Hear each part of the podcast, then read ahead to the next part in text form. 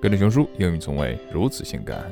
哎呀，现在这个时代呢，随着经济发展、独立性的改善，面对爱情啊，出现了很多宁缺毋滥的女性。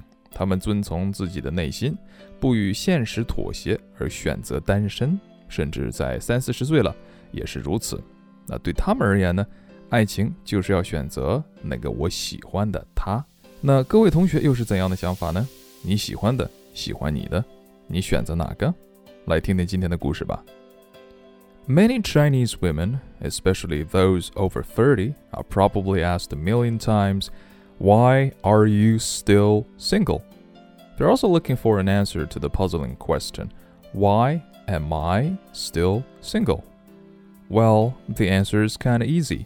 Either you don't like the person who like you, or the people you like don't like you back. Now, look at these two problems. Which one do you think is easier to solve?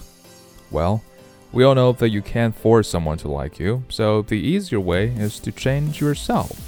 That is exactly what my mother always encourages me to do when choosing a partner. Marry someone who likes you more than you like him. That's the key to a happy marriage, she said. Is that so? I wonder. Well, it might be easier for single women in their early 20s to change when they're still trying to understand who they are and what they want. If a woman chooses to be single in her 30s, it means she probably prefers to stay single rather than settling down with someone who doesn't appreciate her. The girls of your generation are too picky nowadays, my mother always says. My friend 35 year old Kay is one of the picky three high women higher education, higher salary, and physically higher than most women. She is looking for someone who is, of course, higher than her in all those aspects. Some people have suggested that she lower her standards, but she said she has been waiting for so long that she might as well continue waiting. Like Kay, many of my single friends said, if the guy is not good enough, they prefer to stay single. They know what kind of person they're looking for, and they're not willing to compromise.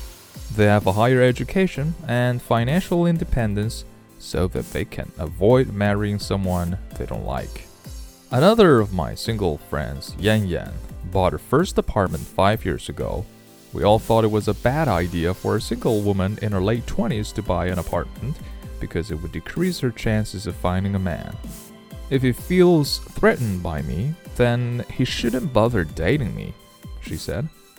Five years later, Yan Yan is still single and rich.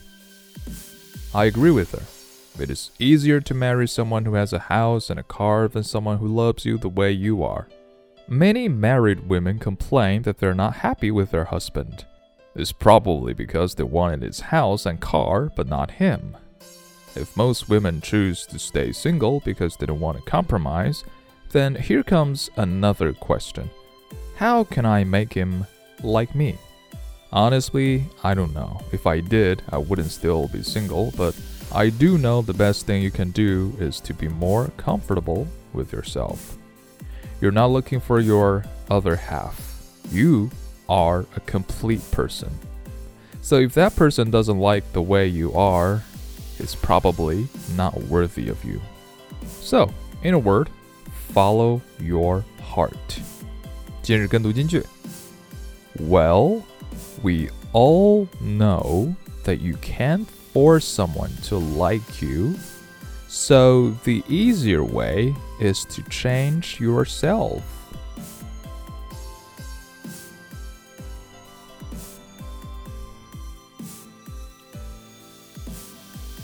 They know what kind of person they're looking for, and they're not willing to compromise.